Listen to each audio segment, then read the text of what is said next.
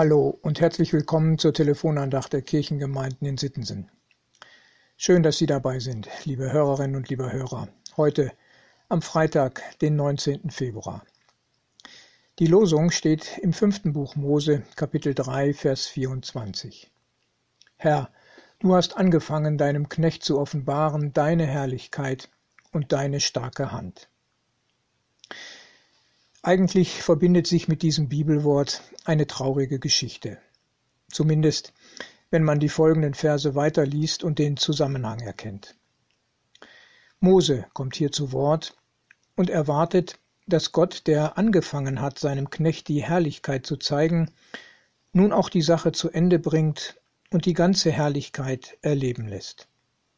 Mose steht nämlich kurz vor dem sogenannten gelobten Land, das Gott versprochen hat. Bis hierher hat er geführt und geholfen, trotz mancher Schwierigkeiten, die durch ein trotziges und eigenwilliges Volk immer wieder entstanden. Auf wunderbare Weise hat Gott ganz nah an das Ziel gebracht. Aber Mose darf nicht hinein. Ein Blick wird ihm gewährt, aber betreten wird er das verheißene Land nicht. Ist das nicht traurig? Mose hat sich so eingesetzt und aufgeopfert, und nun bleibt ihm das Schönste und Beste versagt. Doch gerade so wird Mose zum Typos, zum Abbild. Man könnte vereinfacht sagen, zum Prototyp für den glaubenden Menschen, für den Glauben an sich. Das Schönste und Beste kommt zum Schluss. Das gilt auch für uns, für jeden, der Gott vertraut und mit Jesus lebt.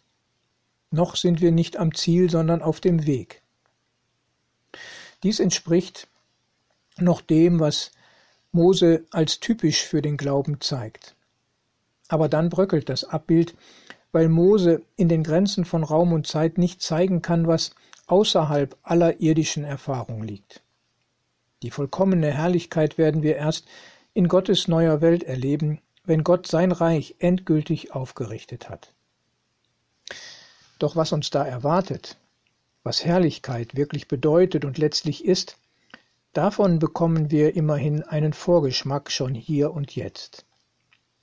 Der Vers aus dem Neuen Testament, der die Losung ergänzt, der spricht davon.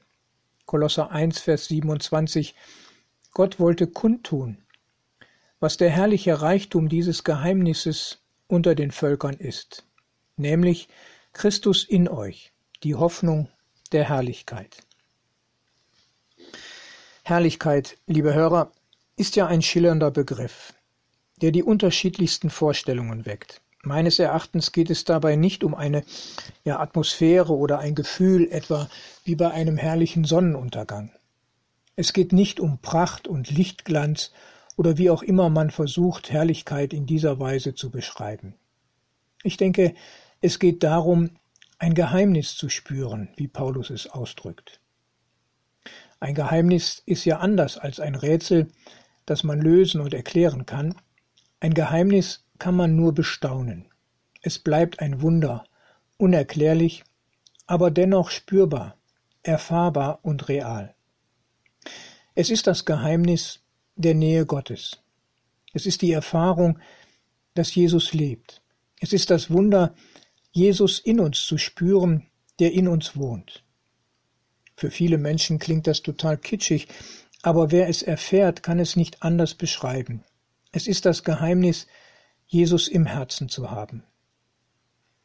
Das ist die Herrlichkeit, die hier nur ein Vorgeschmack dessen ist, was man am Ende der Zeit erwartet. Gottes Nähe, seine uneingeschränkte Gegenwart, Jesus schauen von Angesicht zu Angesicht, Unsere Worte reichen nicht aus, um das zu beschreiben, was sich da erfüllt. Unser Glaube ist die Hoffnung der Herrlichkeit. Liebe Hörerinnen, lieber Hörer, leben wir diesen Glauben und erleben wir Jesus in uns. Heute, an diesem Tag und alle Tage, die Gott uns schenkt. Herzlich grüßt Sie, Ihr Pastor Ralf Schöll.